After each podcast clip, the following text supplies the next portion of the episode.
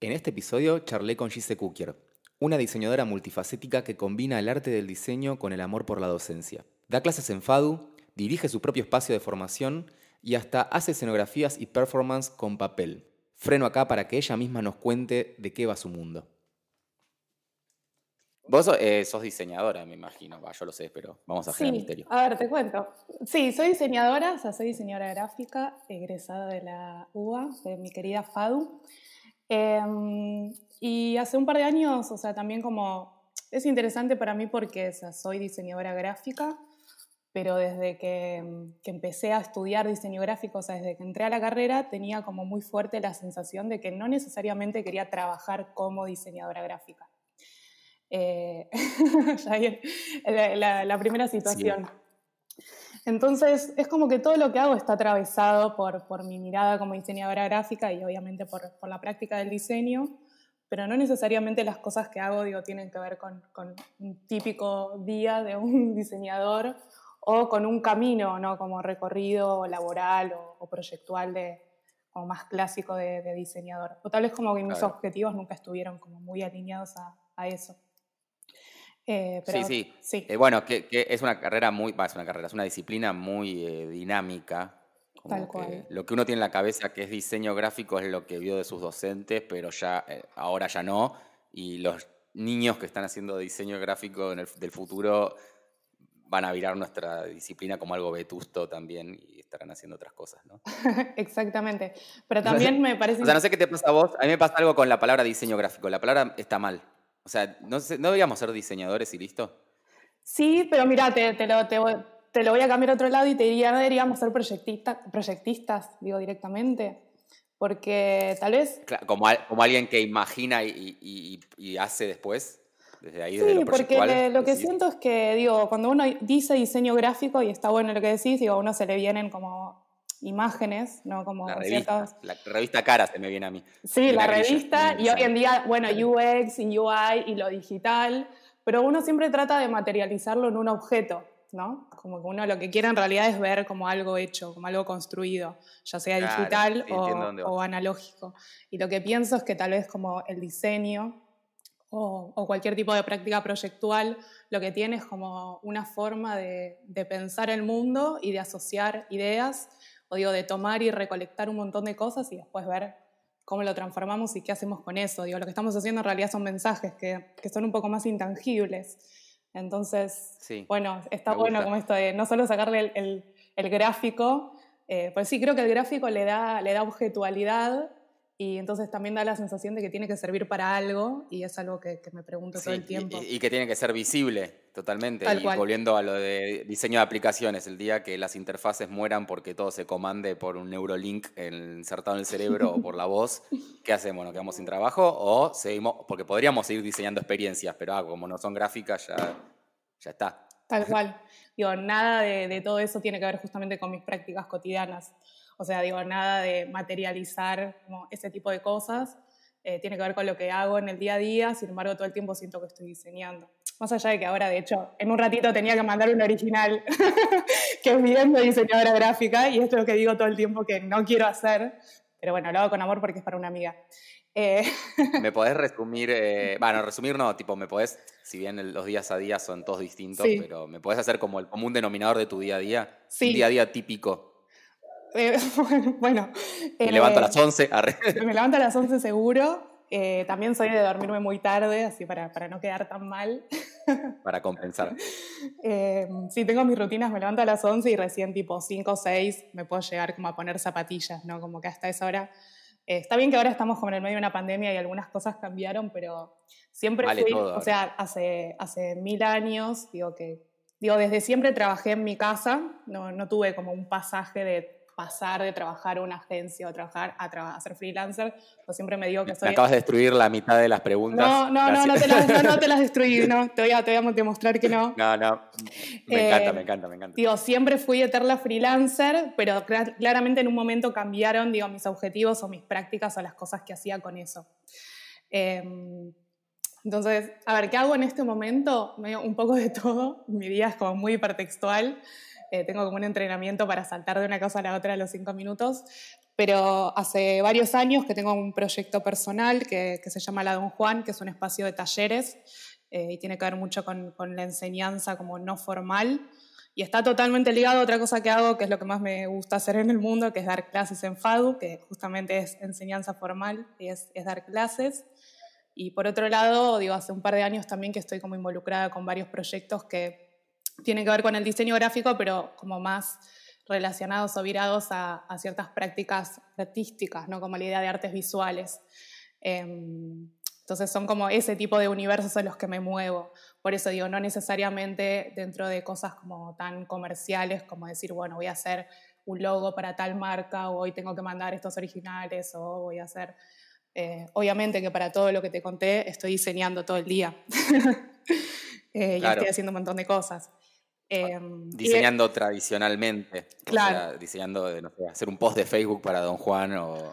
Sí, sí, para la Don Juan, o sea, obviamente eso, pero también es lindo porque o sea, yo a lo largo de los años me di cuenta que, por ejemplo, la Don Juan lo que necesitaba como identidad era tener una voz y no necesariamente em, digo, un sistema de identidad en donde yo tenga que tener eh, una tipografía, un color, eh, no sé, un logo, digo, el logo está y un color medio que más o menos está, pero el 99% de las piezas digo, que, yo comparto con la Don Juan digo, son imágenes y son fotos, y esa es como la real identidad. Digo, si vos ves como una foto, una imagen, o escuchás como hablar, entre comillas, a la Don Juan, digo, soy yo hablando, pero no soy yo hablando como hablo yo ahora con vos o como hablo con mis amigas.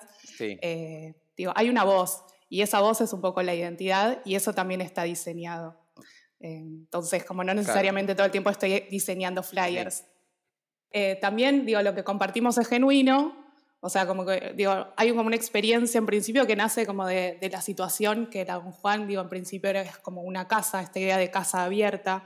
Entonces, todo lo que tiene que ver con la Don Juan está como totalmente eh, atravesado y, es, y, no se puede disociar de mi vida, o sea, de mi vida personal, de mis horarios. Em, de, las cosas digo, que me gustan de mi gata. O sea, la Don Juan, el, máximo símbolo de, la Don Juan es mi gata, pero además de que me pueda poner medio marketinera y usarla en el sentido que le saco una foto y gatitos a internet sabemos que garpa, sino que es real, digo, cuando ahora digo, ya no estamos haciendo talleres presenciales en este momento, pero durante seis años digo que tuvimos un montón de alumnos viniendo, digo, de verdad, como conectan con eso. Y yo cuando comparto a mi gata, digo, lo hago desde el amor y cuando paso todo el tiempo por las mesas y charlo con, con los alumnos y las alumnas y saco fotos, aparte soy acumuladora compulsiva, como que tengo un archivo increíble, pero en principio porque me copa y porque soy obsesiva yo con esas cosas porque acumulo imágenes de todo, entonces ¿por qué no lo voy a hacer con mi proyecto? y esas son las cosas, ¿no? Como que se van eh, compartiendo. Ahora, después yo puedo ser súper consciente de que eso tiene un valor y que eso es identidad, porque digo, no soy inconsciente de eso, aunque, no es, aunque es genuino. Entonces, como que en eso se mueve, me parece un poco como, como esa idea. Em, dijimos que das clases en la FADU y lo llamaste educación formal, claramente se entiende. Después dijiste que desde el espacio La Don, la Don Juan, ¿verdad? Sí, La Don Juan. Ok. ¿No debería ser Le Don Juan ahora? Sí, puede ser. Pero igual me gusta ese, ese, ese mix de géneros. O La Don Juana. Es que es totalmente accidental y te puedo decir algo muy adelantado a su época, porque cuando surgió ese nombre ni se hablaba de todo esto, así que muy adelantado a su época y también el, nacimiento de la Don Juan es súper accidentado. Claro, es verdad muy accidentado, digo, es algo que. Pero para, lo que, antes de que sigamos hablando de la Don Juan, sin saber qué es, porque no sé qué es. Sé que es educación no tradicional, o sea, es la Waldorf del diseño, como puedes estudiar en, la, en, la, Facu formal o educación no formal en la Waldorf. Eh, ¿qué, es, qué, es, ¿Qué es un taller de espacios? O sea, contalo en una frase. Si se puede, no se puede. Sí, no, digo, tampoco pienso que sea como una cosa totalmente novedosa. Digo, no es la Bauhaus de Porteña, aunque me encantaría. y, seguro hacia, eso. iría. Con eso venderías más, venderías más cursos, ¿eh? Puede ser. Estudiar la Don Juan, la Bajo Porteña. Yo todo esto igual me lo estoy anotando mentalmente, ¿eh? Porque. Dale. Si mañana lo ves en una story. Eh, pero, perdón, me perdí, soy medio dispersa. Em, no, es, no, ¿qué, es, la Don Juan? Es, es como un, un multiespacio de talleres, pero también me parece que trasciende los talleres porque he tenido como distintos tipos de actividades como encuentros abiertos, em, exposiciones, nada, como un espacio de intercambio que tiene que ver con diseño, oficios, arte, y que la verdad es que, digo, más que nada, o sea, te diría que es un poco un capricho, digo, porque es lo que me gusta y es lo que me salió y salió como de una forma espontánea. Yo siempre me, gustó dar clases, eh, me interesa mucho la idea de los, programas en, relación digo, a toda la parte pedagógica. También soy bastante organizada y soy bastante como buena, digamos, eso, ¿no? Como gestionando, que, es una pata también que hay mucha gente que no le gusta o no le interesa o le da fiaca y yo en eso, digo, me interesa un montón. Digo, prefiero estar horas armando Excels, porque digo, el 90% de mi laburo en Don Juan, digo, son Excels y mails y todo eso y hablar con gente. Eh, pero eso también es lo que más me interesa. Fue como una forma, digo, esta idea medio de abrir, como de casa abierta, fue una forma de, acercarme a un montón de gente, porque la cantidad de gente que yo conocí, digo, desde alumnos hasta docentes, tener la posibilidad de llamar a gente que admiro o que me dan ganas de conocer cómo trabaja y sentarme y digo, juntos poder diseñar un programa o poder pensar eh, qué tenemos para compartir. O sea, para mí lo que, que sí me, me gusta de la Don Juan, que, tal vez es lindo porque mi laburo es súper invisible, tal vez parece que yo soy como la que contesta el mail y hace los pochoclos, pero hay como todo un trabajo que, que a mí tampoco me interesa tanto que esté así como súper a la vista, em, pero que es, que es como mucho trabajo por detrás. O sea, yo estoy muy presente, estoy presente literal en todos los talleres todo el tiempo, no es que alguien viene a dar un taller y yo le digo, ah, bueno, el sábado a las 3 de la tarde está libre. Eh, después yo contesto los mails y te aviso. Bueno, voy, para, déjame porque voy tratando de reconstruir. Entonces la, la don Juan, a su vez, es como que presta la marca para que gente eh, enseñe alguna disciplina, obviamente relacionada al diseño o a, proyectuales, ¿verdad? Sí. Es así, o sea, no es que, digamos, no es que vos, o sea, la don Juan es la, es la facultad que a su vez tiene el programa y que tiene sus cursos todos in-house, sino que la Don Juan tendrá sus cursos in-house y tendrá otros cursos curados por la Don Juan, pero que los da otro profe y lleva y tracciona a sus alumnos, por decirlo así.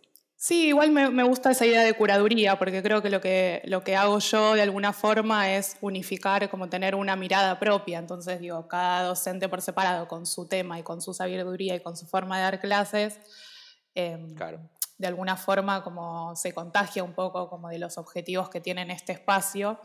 Y, es verdad, os digo, y de hecho como yo lo pienso como un equipo. Eh, después la realidad es que la estructura es súper chiquita, digo, soy yo medio como haciendo todo, digo, también soy medio como la mujer orquesta. Eh, como, todo. Sí, como cualquier emprendimiento. Exactamente. Sí, sí, es como súper super autogestivo. Em, y acá en este podcast nos gusta mucho hablar más de la industria que del qué, digamos. O sea, nos gusta el diseño, pero nos gusta hablar de la industria del diseño y, la pregunta es, ¿llega a ser eh, sustentable la Don Juan? O sea, ¿vivís de esto? ¿Vivís del conjunto de cosas que haces? ¿Pero te gustaría vivir de la Don Juan? No, está ¿Sos millonaria gracias a la Don Juan? Eh, no soy millonaria eh, en dinero, pero... Mm, la Don Juan, digo. Amor. Está bien, está bien, no, pero está bien la aclaración, no, no. Obvio, sí, sí. Em, lástima que la bolsa no. Lástima, los alquileres no se pueden pagar con amor. Exactamente. no se puede vivir del amor, pero sí se puede, se puede tratar de vivir eh, en el día a día como uno quisiera. Entonces, lo que a mí me permitió la Don Juan y que sí tiene que ver con este salto que te contaba antes, que si bien no tuve un salto de decir paso de trabajar. Eh, para otros de trabajar, para, o sea, a trabajar independientemente, pero sí hay un salto que me parece más interesante para mí, digo, para mis intereses personales, que es que en un momento de mi vida pasé de trabajar para otros a trabajar con otros. Y digo, y, tanto en la Don Juan, que mm. venimos hablando, como en mis otros proyectos que tienen que ver con, con estas disciplinas como más de artes visuales o proyectos que estuvieron ligados al teatro. Eh, de repente me metí como muy fuertemente en el mundo del, trabajo en papel, em, digo, cosas que, eso que tienen que ver con las artes visuales, con las proyecciones, digo, un montón de cosas. Y también fue un salto muy grande de decir, bueno, no, no tiene que ver con tener un cliente. Digo, de hecho, es realmente lo que nunca quise y dentro de todo, después de una cantidad de años, lo logré. O sea, eso me dio la Don Juan, ¿no? Como esa autonomía de decir, bueno, ahora trabajo en conjunto, porque cuando me junto con un docente o cuando invito a alguien a dar un taller, nos sentamos y estamos como creando algo en conjunto. Yo no estoy trabajando para alguien. Después, obviamente, tiene las está reglas. Re bueno esta vuelta que le pegaste, que, o sea, generalmente es, trabajás para una, una persona o una empresa. Después se viene el, bueno, ahora trabajo para muchos clientes. Mm. Eh, y ahora le, pegaste la tercera evolución del Pokémon, que sería, bueno, ahora trabajo para mí. sí, Está bueno. Y mencionaste lo de la libertad. Este podcast, bueno, se llama Estoy Free, pero antes se llamaba Somos Libres. Eh, justo, sé que te gusta Martín Buscaglia. Ay, te iba a decir eso. En el disco de él. Claro, y, tiene en realidad que ver con esto, con la libertad, no de, ay, este, estaba encadenado y ahora soy libre, pero sino con la libertad de decir, bueno, gano o muero bajo mis reglas, digamos. Me va bien o me va mal, pero porque yo quiero, no porque, no porque hago todo lo posible y después me rajan y listo, y se acabó. Exactamente. Y volviendo, digamos, a si me sustento o no con proyectos como la Don Juan, digo, a ver, ya dije que es autogestivo, así que se imaginarán que digo, no, no, no me estoy como haciendo millonaria, aunque sí pienso que tiene un potencial enorme y tipo, perdón, si alguien está escuchando este podcast y quiere invertir, algún inversor puede hacerlo. quiere producir todo esto, porque a veces lo que, lo que siento que, que faltan, digo, son recursos, porque digo, no te puedo explicar la cantidad de proyectos e ideas que tengo y sé que, que son súper interesantes y que además tienen, digo, tienen como un sustento y, y tienen una posibilidad. Y en eso sí, digo, no sé, me parece que, que, tengo un valor, digamos, en, en, esas cosas que hago. Pero bueno, a veces... y, además lo interesante, otra cosa que me gusta, que por lo que hago este podcast, para mostrar que no, no tenés que ser, porque, viste, esto sería diferente decir, no, bueno, yo soy hija o hijo lo, de, o sea, mis viejos son millonarios y bueno, pruebo esto hasta que sale. Eh, entonces por ahí mucha gente no se anima a cambiar, como a, dedicarse a lo, a lo propio por miedo a decir, bueno, no, el que lo hace es porque no sé, le pagan los estudios, eh, le pagan los errores, se los paga a la familia. Eso está bueno ver que en realidad no. Mucha gente que es, que feliz haciendo lo que le gusta o que es libre, siguiendo con la analogía, no necesariamente tiene atrás un colchón de dinero gigante que le permite fallar. No, tal cual, y también eh, así. Y aún así se puede, digo. No, sincerándome un poco, creo que también eh, a veces me cuesta pegar ese salto con la Don Juan porque la inversión la tengo que hacer yo y, y, justamente como decís vos, esa plata me cuesta un montón ganarla o no tengo un respaldo tan grande como para decir, bueno, si, si ya fue, si no sale, no sale. ¿Viste? Es como, me da un cagazo, o sea, cada, cada paso que tengo que dar y el riesgo siempre lo estoy tomando yo. O sea, en ese sentido, si yo te digo que es un, proyecto colectivo, o sea, ahí es como te digo, bueno, la Don Juan soy yo, o sea, soy yo eh, proponiendo esas cosas y tomando esos riesgos. Eh, eh, a ver, en un contexto en el que, bueno, vivimos en Argentina, se vino una pandemia, o sea, como que todo, viste, es súper difícil. Más incierto que el 2020 no puede existir. O sea, si lo estás haciendo en el 2020, listo, lo puedes hacer en cualquier otro año, siglo, era. Exactamente. Pero bueno, me dio, o sea, tanto la Don Juan como, como estos proyectos que fueron surgiendo. A ver, te estoy hablando, dar clases en, en FADU, o sea, Universidad Pública, la Juan es un proyecto, es un proyecto autogestivo y proyectos, digamos, más como diseñadora. Eh, que tienen que ver con lo cultural. O sea, imagínate, mirá dónde me fui a meter. O sea, había, digo, si quería tener. Hay mucha guita ahí. ¿eh? Claro, no sabes la plata que está rondando en todos estos espacios. Bueno, sí, tiene que ver un poco con hacer un poco de todo esto. Y, y bueno, me la voy rebuscando. Pero en ese sentido, pero, pero siento que es muy valioso, porque haber logrado decirle que no a un cliente que me llevó años, eh, digo, hice terapia porque da miedo también soltar esas cosas. Eh, sí, yo siempre lo, digo, es, Argentina, no se puede decir que no. Y en realidad decir que no es lo más lo, lo que más te va a liberar del mundo, decir que no. O sea, que decir que totalmente liberador. Además, es lo que más plata te va a hacer ganar en la vida es decir que no. Sí, re. Pero bueno, también pasa esto que te contaba antes, en donde lo que yo hago tal vez como, como trabajo está como muy atravesado por mi vida. Siempre siento que tengo como todos los horarios cambiados al resto del mundo, como los fines de trabajo, eh, los, fines, de semana son como mi mis horarios y mi plato fuerte para talleres en Don Juan o para hacer eventos. Eh, dos veces por semana a la noche doy clases y cuando no, yo también me estoy formando y haciendo algún tipo de taller y todos estos proyectos como audiovisuales. Es como que, no sé, quiero cenar con una amiga y le digo, che, ¿podés el martes a las 2 de la tarde? Y nadie puede el martes a las 2 de la tarde, menos nosotros que estamos acá charlando. ¿Y qué te iba a decir? Eh, bueno, pero viste, está la fantasía de que laburás por tu cuenta. Eh, estás tipo así, miércoles 3 de la tarde corriendo en los bosques de Palermo. No, ni hablar, a ver, yo eh, tipo soy reconsciente de que tengo la libertad de de repente frenar y decir hoy no quiero hacer nada. Pero eso te quería preguntar, ¿eso es verdad? Porque me parece que en la, realidad es trabajo por mi cuenta, eh, en mi caso me levanto ocho y media y me, y me, acuesto, o sea, me levanto ocho y media y laburo hasta las nueve de la noche. En algún momento apareció los tres de la tarde del bosque de Palermo. No, tal cual. Pero bueno, en mi caso no me levanto a las ocho y media porque te juro que no puedo, pero me levanto retarde, pero estoy como hasta retarde, siempre trabajando. Y un sábado, yo, a veces estoy tipo, no sé, me cambié para, bueno, ahora ya no salimos, pero me cambié para salir y es como, uy, me quedaron estas consultas, voy a contestar estos mails de la Don Juan. Es como un sábado a la noche, o le voy a publicar esto a mis alumnos, no les mandé la ficha no sé qué y no quiero que pase un día más para que, para que les llegue y les sirva y voy a hacer no sé qué y si tengo como a las 2 de la mañana digo, uy, me quedé con ganas de terminar esta maquetita en papel, bueno, ya lo, la quiero hacer, porque también los proyectos personales siempre son los que quedan al final y si no te, no, si no te haces ese tiempo, no lo tenés en realidad. Y, la verdad claro, que claro, totalmente. Eh, Hola Vegetal es tu, es tu proyecto Paper Cut, digamos, eh, la, no sé llamarlo proyecto, disciplina, tu versión, es tu versión Paper Cut. Sí, sí, no, no, lo llamaría. sí, sí, sí, o sea, sí, un poco sí. Yo tampoco sé bien qué es.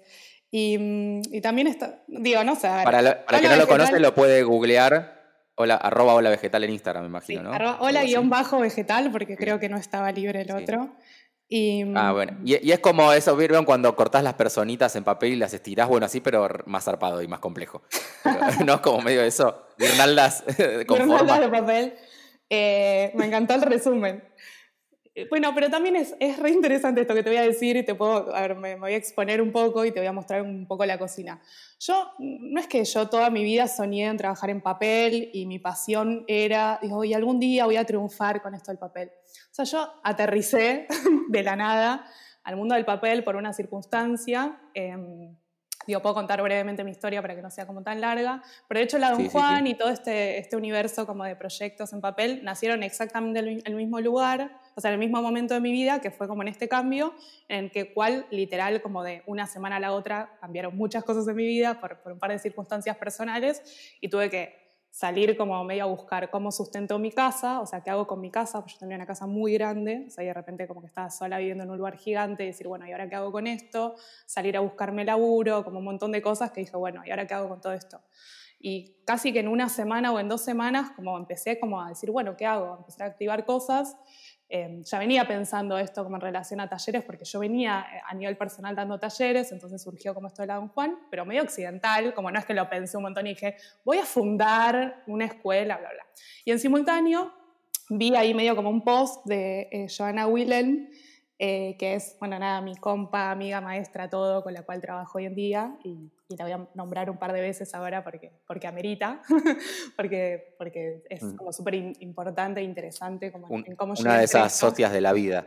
Sí, sí, un hallazgo increíble, porque bueno, además, obviamente amistad y un montón de cosas, pero digo, vi como una publicación de ella en Facebook, cuando Facebook estaba vivo, que decía como algo así como que buscaba a alguien para, para un frilo. Y yo, bueno, en ese momento necesitaba, necesitaba laburo, entonces le escribí, eh, tuve ahí como una mini entrevista en su estudio. Ella me cayó súper bien, yo ya conocía su trabajo. Ella sí es medio para mí la, la reina del paper cut, o sea, Dios, como súper referente en lo que hace, hace mil años, y me gustaba mucho su trabajo personal. Y la entrevista, digo, era para otra cosa, era para un laburo bien de diseñadora gráfica, para hacer no sé qué cosas, para unas campañas de, una marca de ropa y bla, bla, bla. Y a mí realmente no me interesaba hacer eso, pero por un lado sí, obviamente me, me, venía bien el laburo, y por otro lado, o sea, lo que pensé muy fuertemente en ese momento es, pues, yo quiero trabajar con ella porque me gustaba mucho lo que hacía, me generaba como admiración y tenía como una intuición de que si estaba como cerca de eso que, que me gustaba, se podía aprender y eventualmente algo con eso podía salir. Pero yo digo, no había cortado un papel en toda mi vida, de verdad. Eh, al mismo tiempo tengo mi formación como, diseñador, como diseñadora y también hay algo como de las, las las prácticas analógicas que me re gustan y siempre estuve rondando eso. Mucho tiempo hice cosas con fotografía analógica experimental. Era cuestión de tiempo, digamos. Claro. sí, pero podría ser eso y también podría haber sido otra cosa.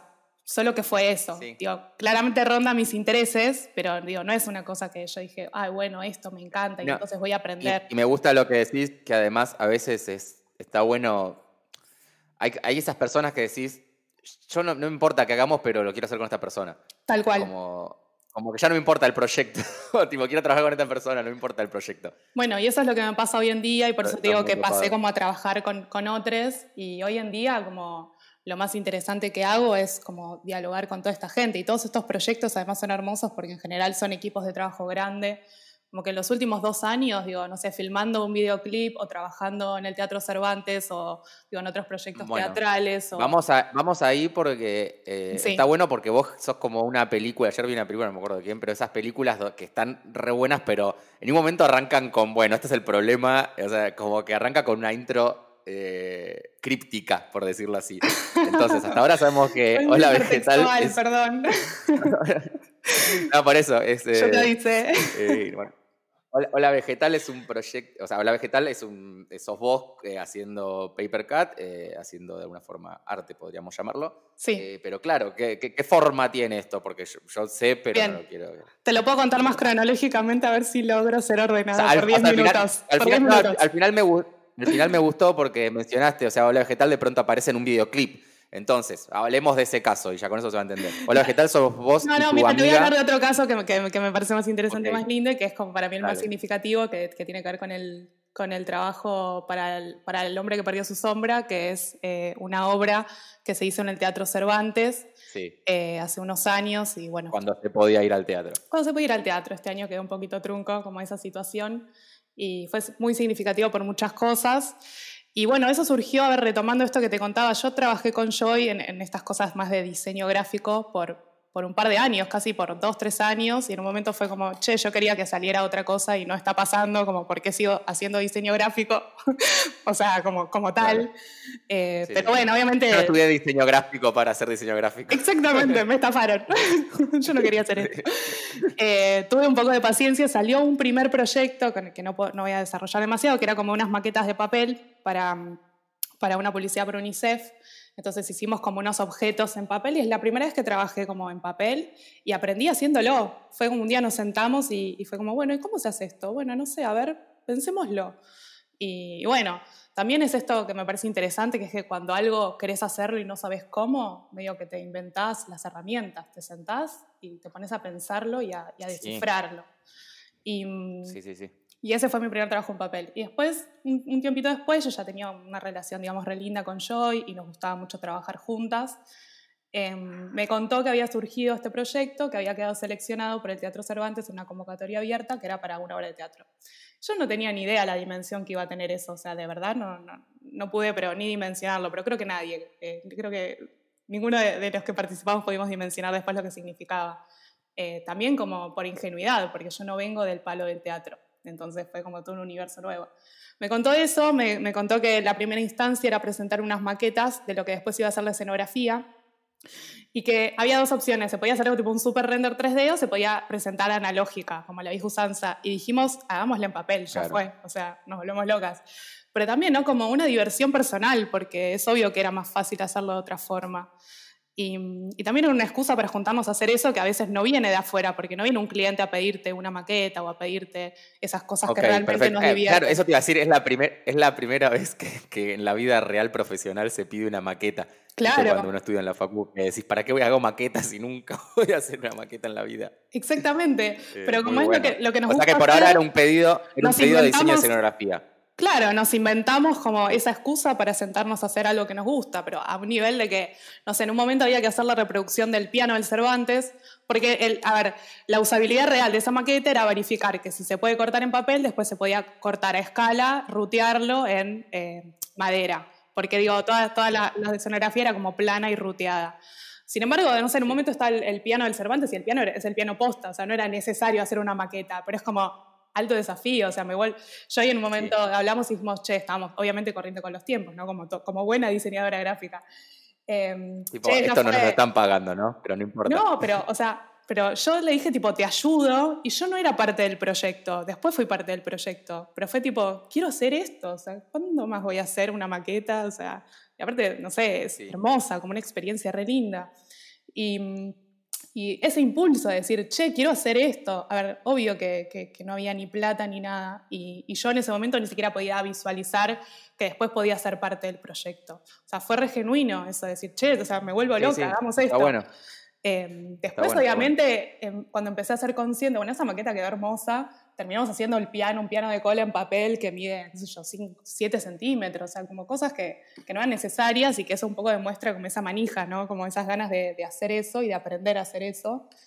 Em, después me fui dando cuenta, como, bueno, que el proyecto obviamente que estaba buenísimo, que me reinteresaba, que había algún rol, un rol posible para mí y fui más consciente de no solo como, ay, bueno, dale, te ayudo, sino como, che, o sea, empecé como a, tener ganas, digamos, de ser parte de ese equipo y obviamente por parte de Joy también súper generosa me, involucró en el equipo y después empezamos como ya a trabajar juntas muy fuertemente en todo lo que fue el diseño de, toda la parte visual, que es como súper potente en la obra. La obra, para, para quienes no sepan, es el escenario del Teatro Cervantes, que es gigante. Digo, es una obra que es un poco basada en el teatro de sombras.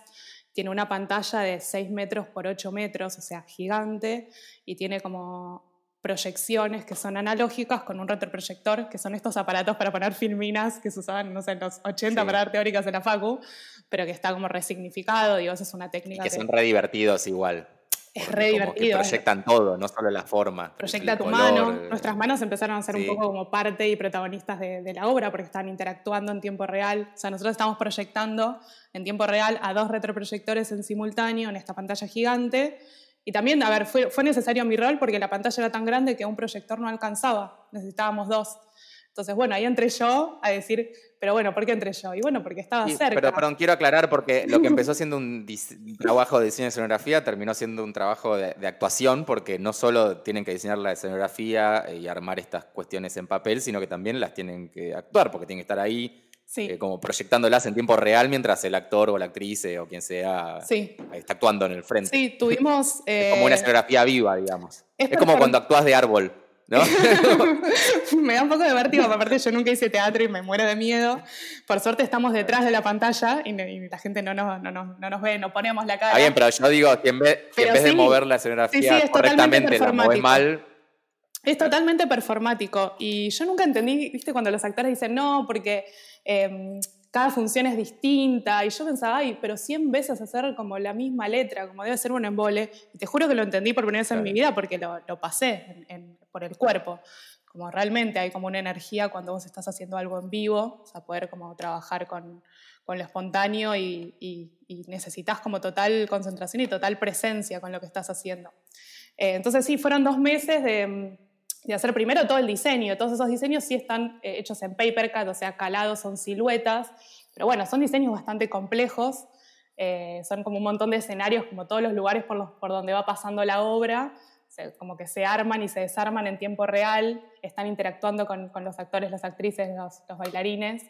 Em, y también se abrió algo muy interesante en esto de trabajar con otros, es que no es que nosotros dijimos, bueno, este es el diseño y lo entregamos, es que estábamos en todos los ensayos. Yo durante dos meses íbamos todas las mañanas de 9 a 3 de la tarde a ensayar al Teatro Cervantes y, y, lo estábamos haciendo en vivo y a veces diseñábamos cosas y las llevábamos sin saber para qué nos servían y después lo poníamos en el proyector y, y alguien reacciona con eso o te das cuenta de funciona o no funciona y fue como muy... Em, armarlo entre todos.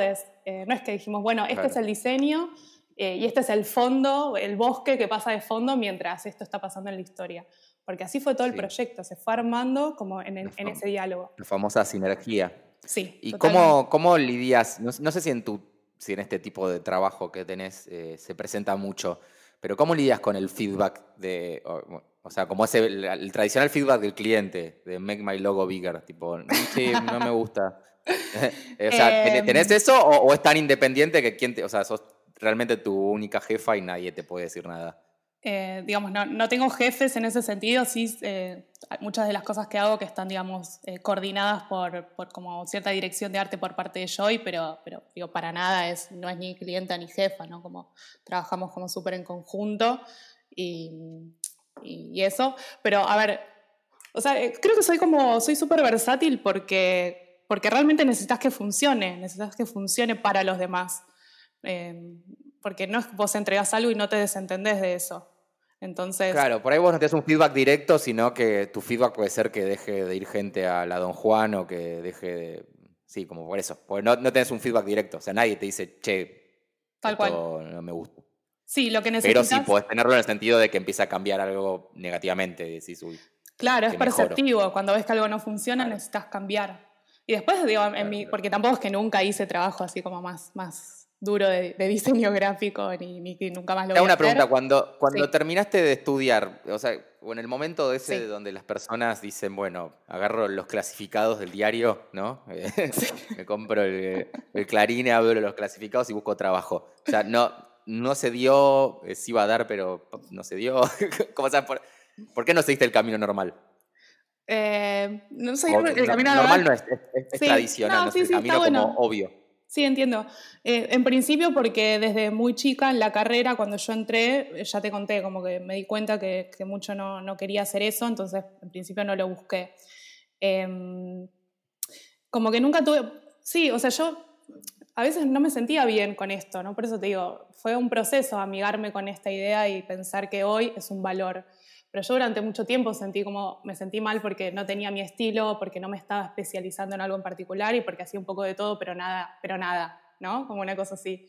Y, yo veo obviamente hoy en día como esta idea de que si te especializas en algo, vas a ser cada vez mejor en eso, entonces te puede ir mejor y te van a llamar más o vas a ascender o vas a ser más conocido. Y, y también pienso que está bien, no lo critico para nada, pero pienso que también hay otros caminos que también tienen como un valor, que es como medio ir, ir como derivando un poco de una cosa a la otra. Y nada, en principio nunca quise hacer eso, entonces tuve solo dos entrevistas de trabajo como medio formales, eh, para las dos me llamaron y las dos las terminé rechazando, porque me dio como medio... También creo que cada uno con lo que puede, o sea, yo sentí que no podía, me dio como medio... ¿Pero qué tipo, esteriqueabas a, a, la búsqueda de trabajo como a ver si, no, si quieren no, me llamaron. Ah, no, quieren contratarme. Bueno, no. No, tipo, ah, típico de la que, nada. que vieron ah, mi Hans, que mi Hanson, es más, claro, eh, lo tengo que dar de baja ya porque tiene dos laburos de, de la facultad de hace 10 años, o sea, es cualquier cosa, pero tipo estas... Vimos tu fotolog y queríamos... Claro. Sí, debe haber un Tumblr también por ahí perdido. Eh, tipo agencias, de Bridget and Conway, nunca me acuerdo bien cómo se pronuncia, y me llamaron, me escribieron, mandaron un mail y encima quedaba, no sé, en Panamericana y fue como, yo no me voy a levantar todos los días a las 8 de la mañana para, pero, qué sé yo, para ir a Panamericana, prefiero laburar el sábado de la noche en vez de tomarme una birra. Ahí es donde digo, bueno, elijo mi vida, o sea, gano algo y pierdo algo seguro, pero se, tiene más que ver con mi personalidad y con lo que yo quiero y también con lo que puedo. O sea, yo sentí que eso no podía. Obvio. Entonces nunca me interesó, coqueteé ahí con dos entrevistas, Pero, pero más para tener la experiencia de vida. Y después cuando me dijeron quedaste, fue como, ay, no, no, tipo, no quería, no te agradezco. No, justo, claro. claro. Muy eh, bueno, muy bueno. Así que bueno, eso. ¿No te, nunca, da miedo el futuro? Eh, creo que, ¿Cómo ves el futuro? Oh, creo que a todos nos da un poquito de, de vértigo el futuro porque vivimos en un mundo con, mucha incertidumbre que venía así ya de antes y creo que la pandemia lo que hace es, poner eso en evidencia y en conversación pública, así que claro. es todo un tema. Me da muchísimo vértigo, yo, pero y en el buen sentido y en el mal sentido las dos cosas, digo, no voy a cancherear como no, yo tengo fe que siempre las cosas se van a dar, a veces pienso que, que todo esto que me pasó también como tiene mucho de circunstancial, si bien pienso que uno tiene que estar disponible agarrar esas oportunidades, pero bueno, digo, fueron algunas circunstanciales. Em, tranquilamente podrían no pasarme más. Pero sí pienso como que, que tengo ese entrenamiento en, en, inventarme algo, como que algo me voy a inventar, voy a gestionar. está bueno eso, sí, es como. Claro. Sí. Entonces, sí, está bueno decir como, che, si, si hasta ahora logré, no sé, comer, ¿por qué no podría seguir comiendo mañana?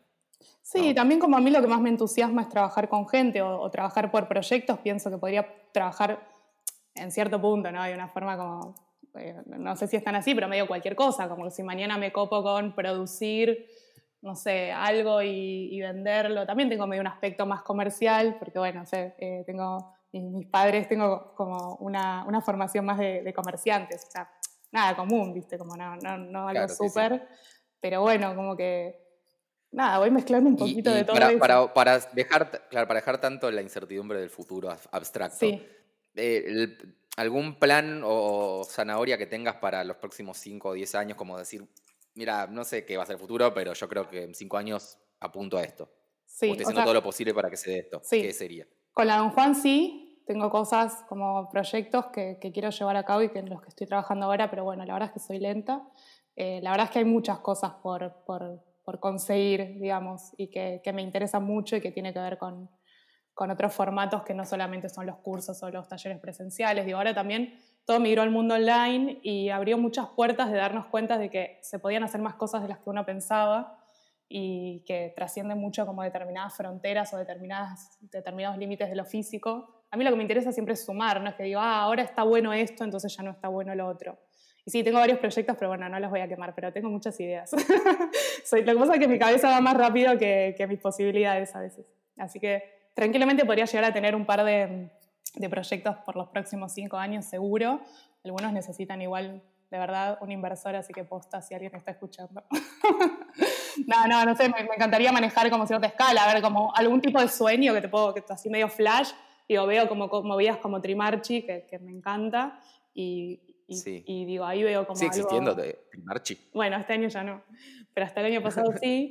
Eh, no es que por, exactamente eso, pero digo ese tipo de movidas que tienen que ver con... más eh, evento, pictoplasma, todas, esas cuestiones. Sí. Love. Sí, pero bueno, desde otros lados.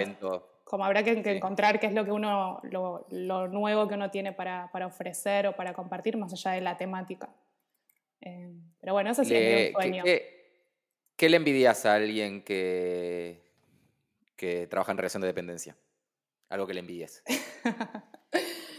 Eh, ay, no sé, no sé si le envidio algo. La plata puede ser. Eh, pero, por ejemplo, no le envidio como la seguridad, porque nunca, nunca fui muy mambeada con eso. Como... Después sí, hay algunos meses. Ah, y la plata no sé también, porque depende de qué relación de dependencia estemos sí, hablando. Sí, obvio, no, no, hay mucha, mucha más gente trabajando por, por malísimo Lo mínimo de 20 lucas. Sí, sí, tal cual. Em, no, tal vez como sí, como que a veces, no es algo que quisiera siempre, pero a veces como la posibilidad de desprenderme por un momento. Digo, yo me he ido de vacaciones, pero digo, estaba en Berlín con el celular contestando mails. Creo, que diste en el clavo, es eso, es eso. Sí, es, es que a las 18 me chupé todo un huevo, ¿no? Claro, decir como, bueno, y ahora apago totalmente, es algo que está como omnipresente de 24/7. No como las cosas que uno hace. Y más cuando encima te gusta lo que haces o, es tu proyecto. O enfermarte y decir que bueno, me enfermé tres días sin ir a laburar. Sí, tal cual, tal cual. Pero bueno, yo también igual soy medio obso y, yo no, me cuesta, ¿eh? Como dejar eso y pasar ese mando y pedir ayuda y decir, che, bueno, eh, como... Claro, claro. Pero bueno, nada, son aprendizajes también que tengo que, tener.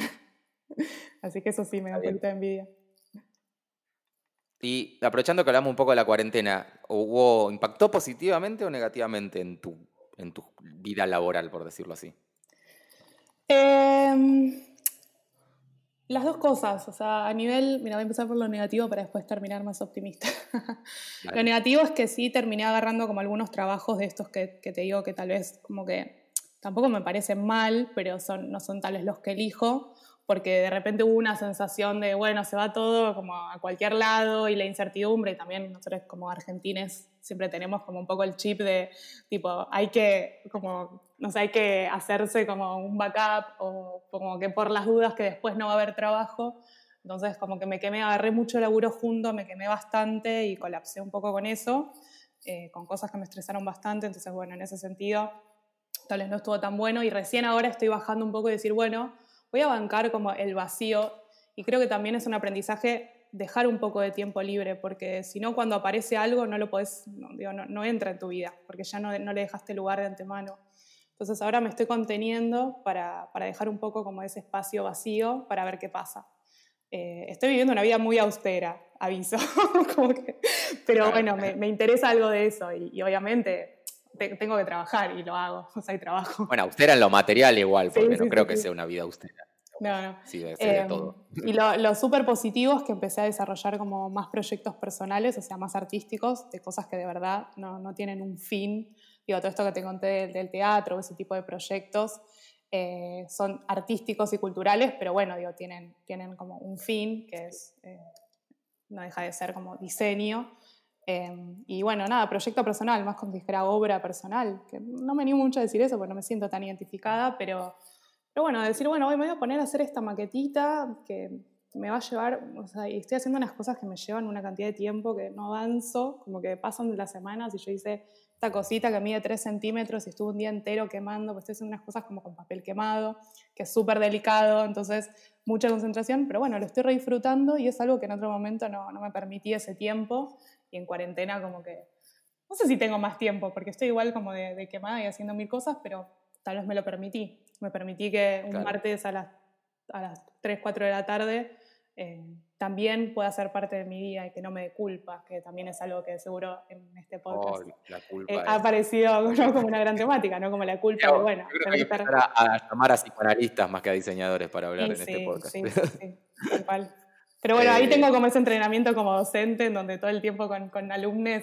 a veces estás más hablando de, de, de, comportamientos y de prácticas que de diseño en sí. Sí, eso está re bueno, ¿no? Sí, porque al fin, es que al fin y al cabo todo es, más filosófico y sí, que la, práctica aparece, o sea, el diseñar bien es, fácil, digamos, en el sentido de que nada, es práctica. Justo yo les compartía a mis alumnos un textito que, tiene un título que dice lo importante es diseñar, no diseñar bien, que en realidad es como un cambio de palabras de, un texto de César Aira. También a mí me gusta mucho la poesía y me gustan otras cosas y en todo lo que hago trato de meter como, digo, lo que hago mucho es mezclar como todos los universos que me interesan. Entonces, en una clase de, un poema y, en la de un digo, no sé. Justo escuchaba en un programa de radio que una, chica decía que no sabía cómo, que quería escribir, pero no sabía cómo empezar a escribir. O sea, había una vez, o sea, no, podía arrancar y como que un escritor le decía que la escritura es, alfarería, o sea, se hace con materia. O sea, escribí sin importar porque eso lo vas moldeando después. O sea, no, no vas a poder escribir bien si no escribís. Como, entonces no vas a poder diseñar bien si no diseñás. Primero hacer la mierda más mierda que se te ocurra. Bueno, hay un video de Ter, que es una youtuber, si no la conocen, búsquenla, que me encanta, que dice, bueno, ¿cuál es la mejor forma? Ella eh, es, arquitecta, Ter. Entonces dice, bueno, ¿cuál es la mejor forma de que la casa no se te moje? Bueno, que no hagas una casa, ¿no? claro, si no haces nada, como nunca vas a tener ese problema. Eh, y bueno, lanzarte. Pero bueno, lo importante, ¿no? Como lo más difícil es, es ese hacer, porque después para hacerlo bien hay, hay formas, hay metodologías, hay, hay pasos, hay experiencias de otras personas que ya lo hicieron y les fue bien y entonces vos te podés valer de eso. Pero ese hacer, o sea, ese primer empuje es, es lo más difícil. Totalmente, totalmente. Eh, bueno, vamos a, ir cerrando esta, charla que para mí tendría, va a tener que repetirse en otros podcasts. me gustó. Y siento que quedó mucho todavía por, por hablar. un poco desordenada, eh, pero espero que se haya entendido. de trabajo? Perdón, no, no, te escuché. herramienta favorita de trabajo. La tijera y el papel. Em, el papel, el papel solo, sin tijera. ¿El papel? ¿Sin tijera? Sí. Me gusta. Me gusta, me gusta. ¿Y color favorito? Eh, rosa, magenta o todos sus derivados. Mira. Y siento que es, que es un. Siento que es haber madurado. Porque tiene mala prensa el rosa, pero creo que le, reencontré, me reenamoré, como le, le reencontré la belleza. Es que está re bueno además. Eh. Es bellísimo. Rosa, amarillo y negro, alta paleta. Lo, escuchaba, no sé si Felipe Piña o, no, otro que habla, no me acuerdo si es Balmaceda, uno, otro historiador. Sí. Eh, que hablaba, hizo la historia de los trajes o la historia de la ropa o algo así, como que decía el rosa era de los varones y el azul era de las mujeres. Eso me parece loquísimo.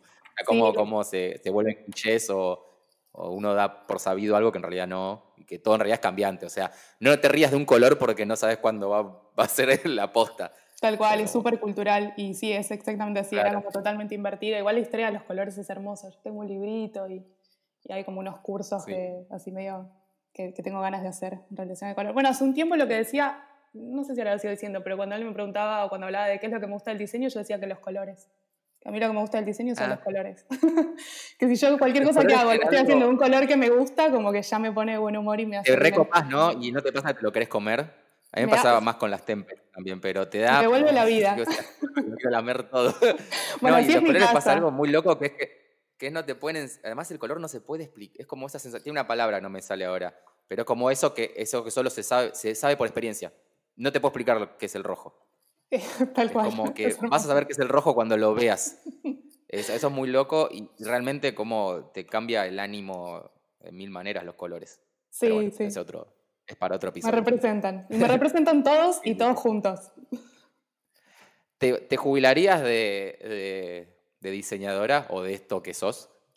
Eh, yo creo que, o sea, quiera o no quiera, voy a ser diseñadora en todo lo que haga, o sea, siempre. Entonces, no. O sea, no, es que quiera jubilarme, es que no pueda, no, no voy a poder que sea de otra forma. Claro. O sea, vas a morir con las botas puestas, por decirlo. Sí, sí, sí. incluso, incluso eh, fundando un vivero, ¿no? que es la típica de todos los diseñadores cuando están cansados dicen, yo lo que quiero es un vivero. Incluso ah, cuando yo siempre yo quiero un viñedo, También, bueno, es un eh, ¿Qué le dirías a la Gise de hace 10 años? Em, ay, qué difícil. Em, no sé, como seguir un poco más la intuición. Em, como no buscar tanto, ¿no? Como. Claro. A mí lo que me gusta es como cierta idea de que en donde encuentres algo que no esperabas, como te lo puedes apropiar y lo puedes transformar en otra cosa. Entonces, yo cuando era más chica sí buscaba mucho, buscaba esto que te decía, ¿no? Como, pero quién soy, qué quiero ser y cuál es mi estilo y qué es lo que hago. Cuando dejé de buscar empezaron a, a, presentarse mejores oportunidades. Bueno, ¿dónde se pueden seguir tus múltiples trabajos, facetas, personalidades? ah, tampoco son tantos. Eh, a ver, bueno, pero sí, te paso todos los chicos. No, arroba GCQ es, mi Instagram, que tal vez es más fácil porque en ese Instagram tengo como todas las otras cuentas en donde pueden ver, pero si quieren las nombro, ya que estoy. Eh, es arroba Casa Juan, que es el, espacio de talleres, mi, mi proyecto Si querés aprender algo relacionado con el arte o el diseño, arroba Casa Juan. Sí, bueno. Yo te, yo te eh, lo, o si quieres conocer a mi gata también. O si quieres conocer a la gata de eh, bueno, arroba Cátedra Gabriela, nivel 2, es, es, mi segunda casa, que no hay nada para hacer, pero chusmelo porque es re lindo. Si querés aprender diseño, pero formalmente y no en Waldorf de, la Don Juana, anda a Cátedra Gabriela. nivel 2 nada más. Compartimos solo niveles, nada, mentira, toda, la cátedra es, realmente, no, no, hablé mucho de esto hoy porque tal vez no venía al caso a la temática del podcast, pero es de, o sea, si haces otro podcast sobre educación, porfa, invítame porque es lo que, más me gusta. Arroba hola guion bajo vegetal, las cosas que hago más en relación a artes visuales. Y también voy a contar arroba funcionamiento nocturno, un proyecto que tenemos con amigas de lecturas en espacios públicos, atravesado por la poesía y, otras piezas editoriales. Eh, ¿activo, ¿Activo en pandemia eso de espacios públicos y lecturas? Eh, nos mudamos al ámbito virtual, pero estamos pensando acciones. Somos muy laterales, así que en cualquier momento sale eh, algo nuevo. Una plaza, una plaza va bien. Sí, sí. Vale. Bueno, Gide, te agradezco muchísimo eh, tu tiempo. muchísimas gracias a vos, me nos vamos a volver a encontrar.